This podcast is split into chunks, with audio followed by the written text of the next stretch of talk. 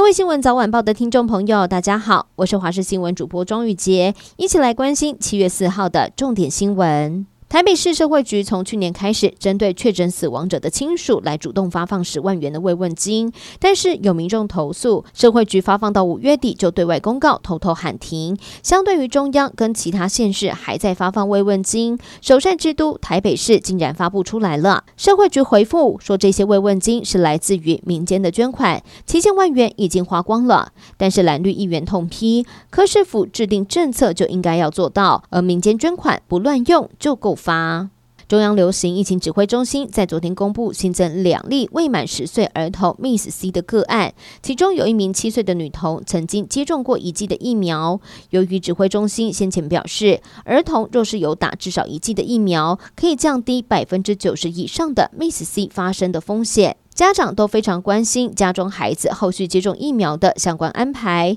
食药署长吴秀梅证实，幼儿的 BNT 审查资料已经送到了食药署。香港回归二十五周年，歌手张学友在央视采访时脱口说出了一句“香港加油”，遭到了微博网友出征。张学友三号发表声明表示，他是爱国家、爱香港的中国人，见证过香港最辉煌的时刻，跟现在相比实在是差强人意，正是需要加油的时候。希望中国人可以以理服人，在世界面前展现风范。澎湖马公市有三家制冰厂，在这个月一号开始要联合调涨冰价，每一支从一百五十元要调涨到两百元，因此引发了渔民的反弹。澎湖区渔会还有县府赶快介入协调，渔会所属制冰厂率先调整涨幅，每一支定价是一百八十元，来降低渔民的冲击。而国际原物料价格攀升，再加上政府宣布要调涨电价，下半年国内的通膨压力与日俱增。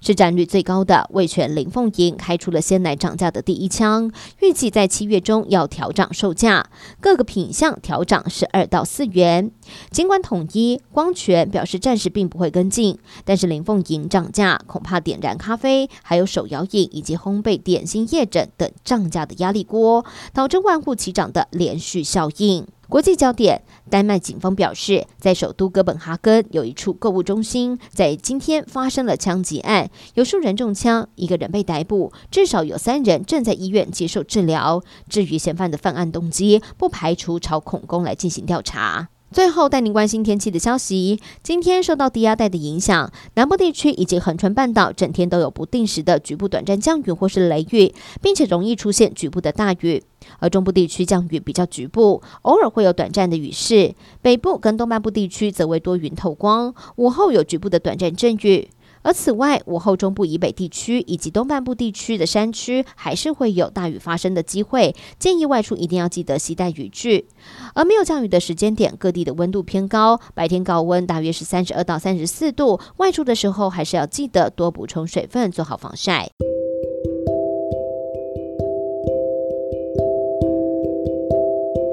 以上就是这一节的新闻内容，非常感谢您的收听，我们再会。